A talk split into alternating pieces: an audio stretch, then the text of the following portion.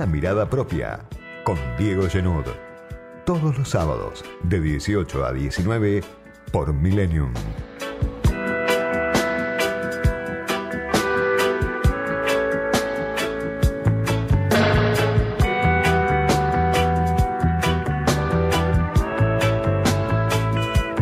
Semana marcada por hechos importantes, datos importantes que se sobreimprimen sobre una realidad de muchas complicaciones, muchas tensiones.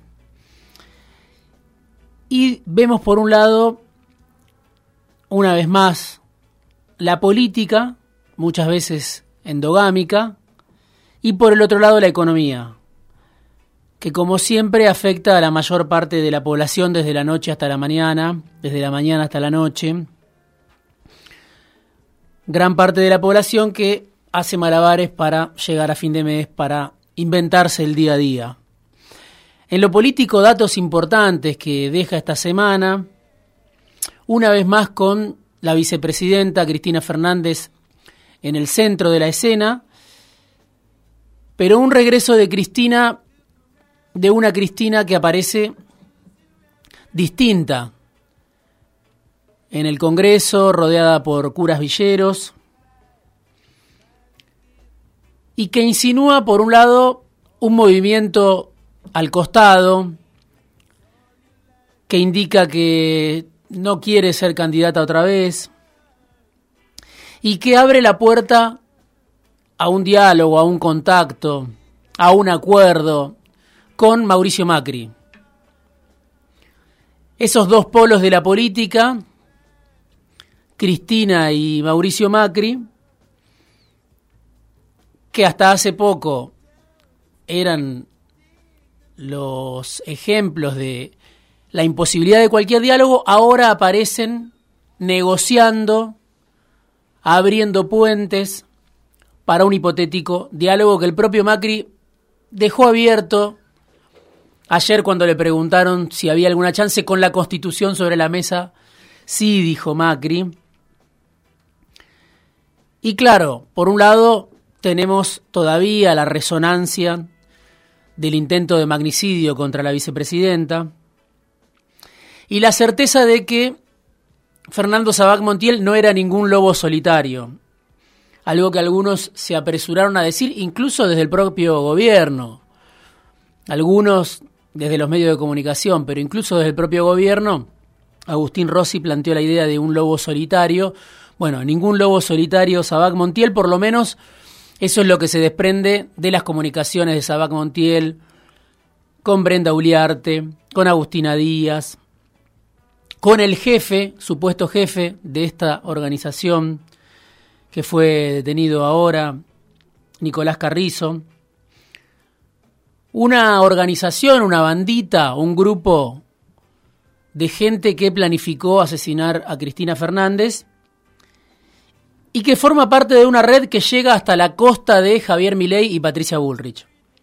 Hay que ver quién lo financia, pero en principio sabemos que Sabac Montiel no era ningún lobo solitario, al contrario, alguien lo estaba enviando a asesinar a Cristina. Un caso, por supuesto, gravísimo, lo dijimos en este espacio desde el primer momento, que por supuesto implica cruzar un límite y que tiene mucho interés sobre todo en sectores afines al gobierno, lo que pasó con Cristina, quién la quiso asesinar a la vicepresidenta de la Nación en un hecho que por supuesto tuvo repercusión mundial. Pero así como tiene una gravedad indudable y así como interesa muchísimo en el oficialismo, lo que no está claro es si esto permea en el común de la gente.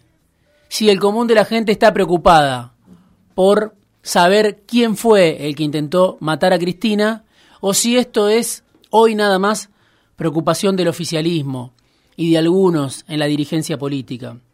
¿Qué es lo que preocupa a la mayor parte de la población? Bueno, no hace falta casi ni decirlo. El dato de la inflación, el otro gran dato, dato central que dio a conocer esta semana el INDEC.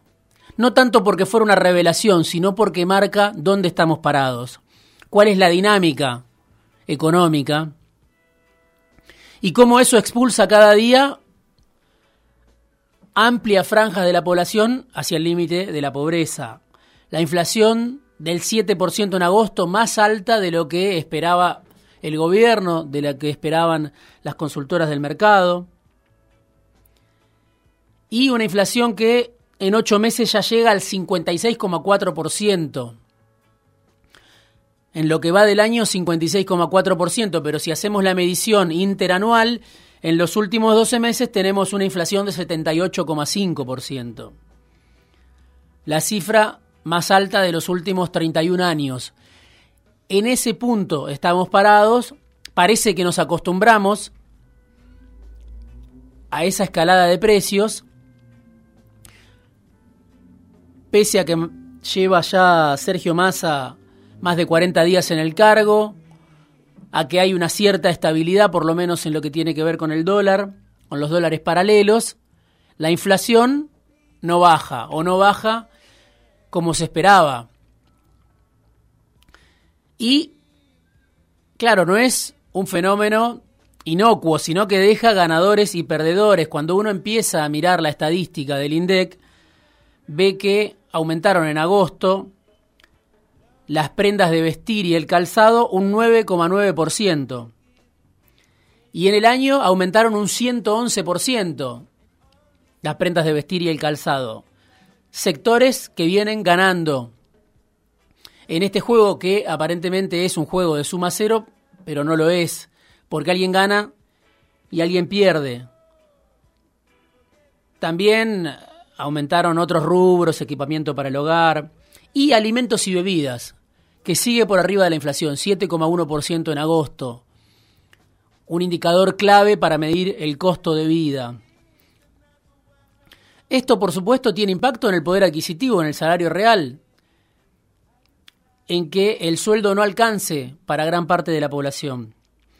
Dato también de esta estadística oficial de esta semana de la ciudad de Buenos Aires. Una familia que vive en la ciudad de Buenos Aires necesitó en agosto 186 mil pesos para ser considerada de clase media.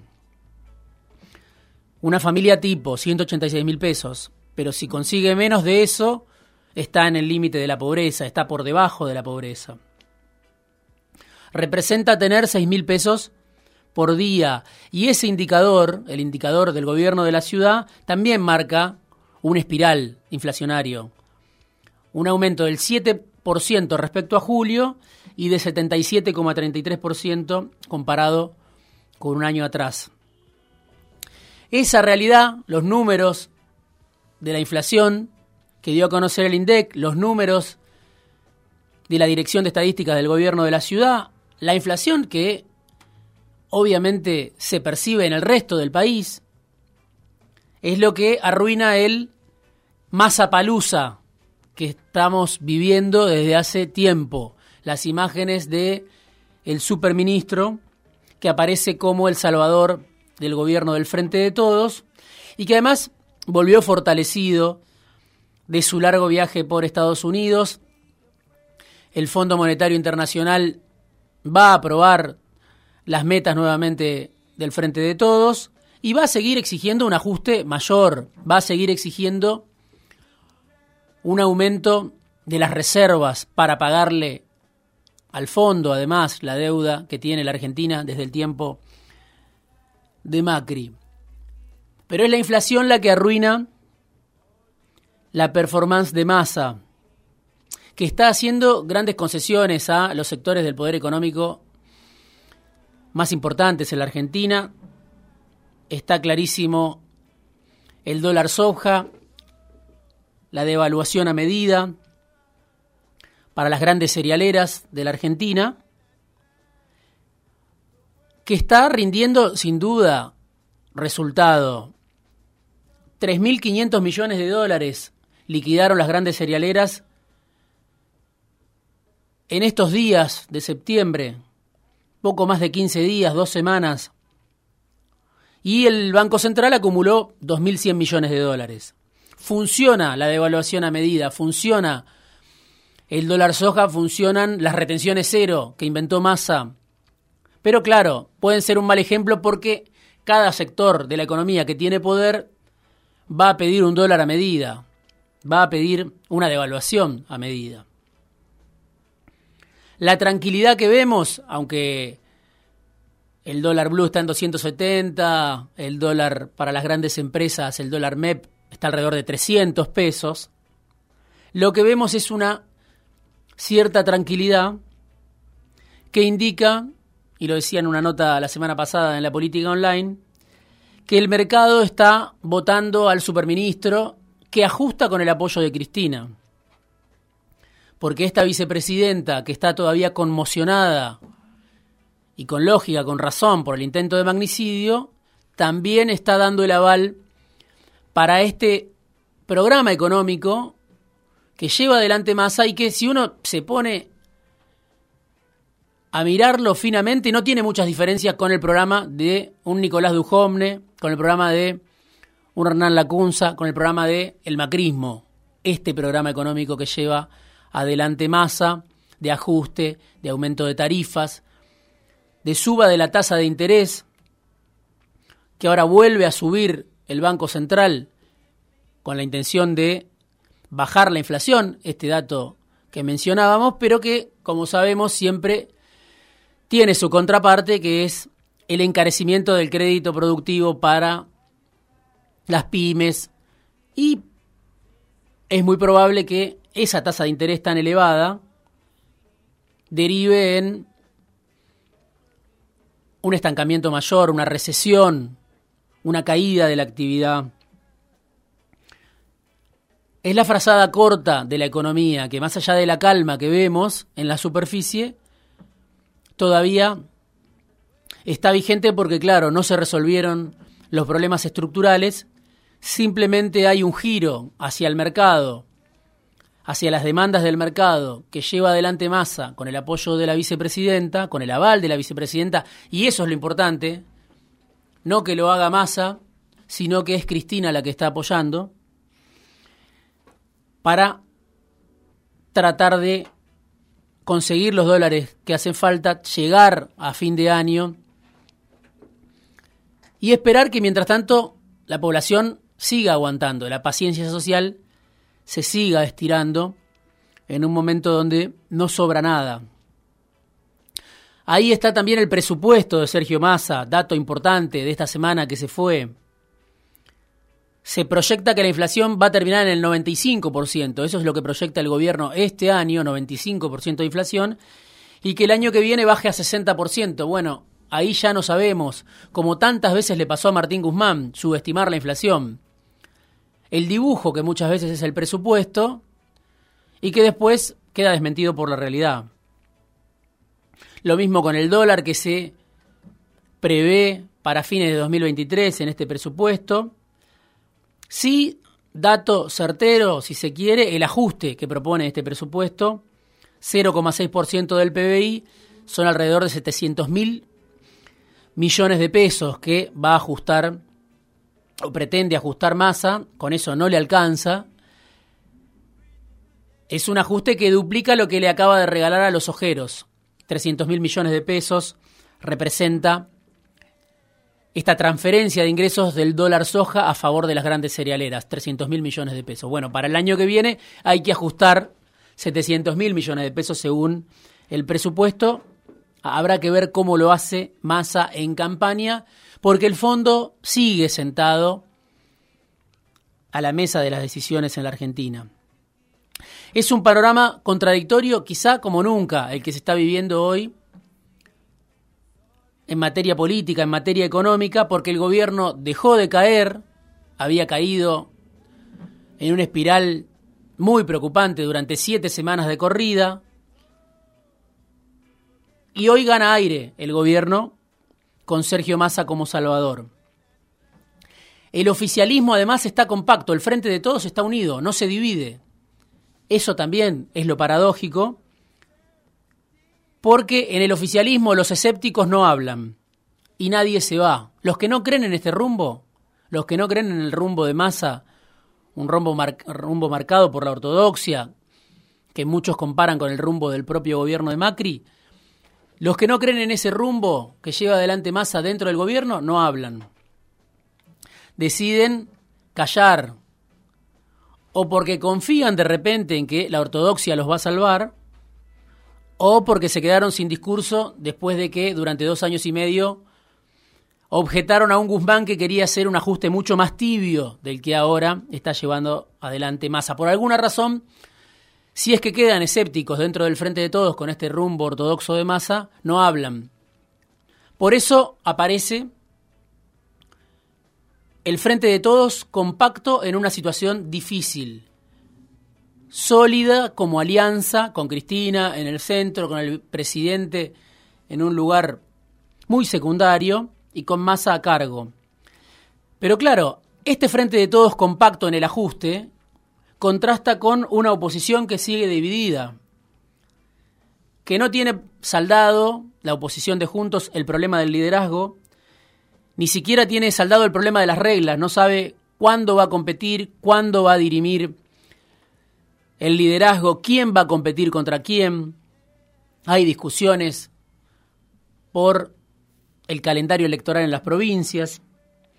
Y toda esta discusión por las reglas, por el liderazgo, por no saber ni cómo, ni cuándo, ni quién lidera, ni cómo se resuelve el problema del liderazgo, sugiere que Juntos no sabe muy bien qué hacer en el caso de volver al poder, aunque hoy las encuestas, por supuesto, indican que Juntos está en una posición inmejorable para volver al poder, algo que era insospechado cuando se fue Macri.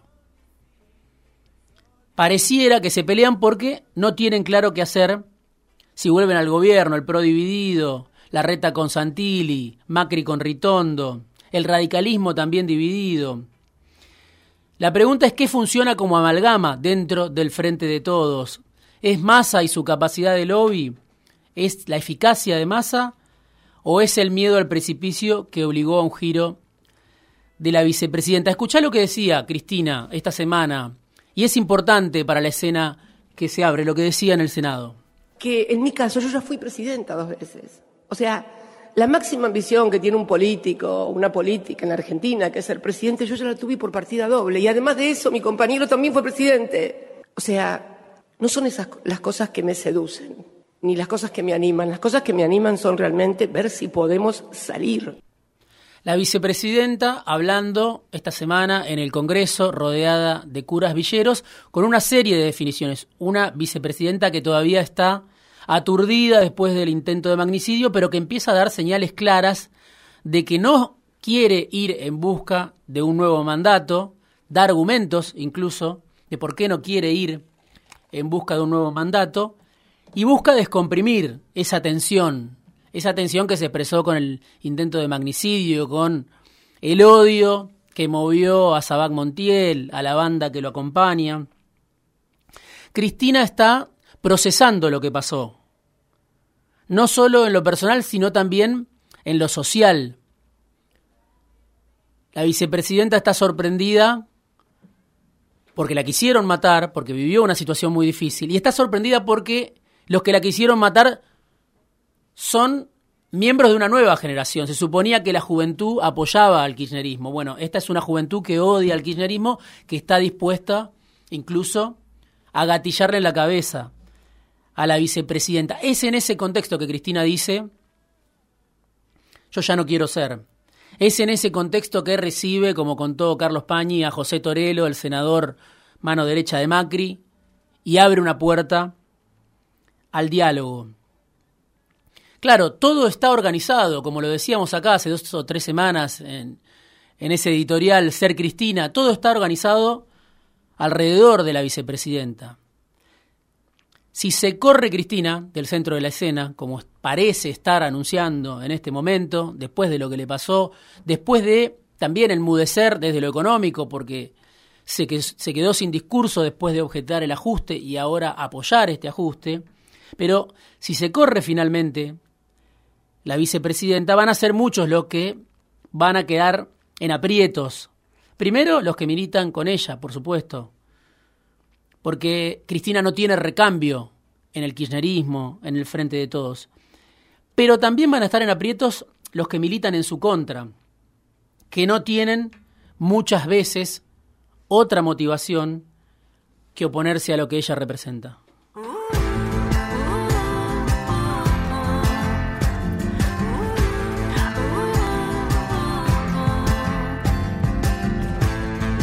Editorial, análisis, conversaciones, entrevistas, fuera de tiempo, con Diego Genud.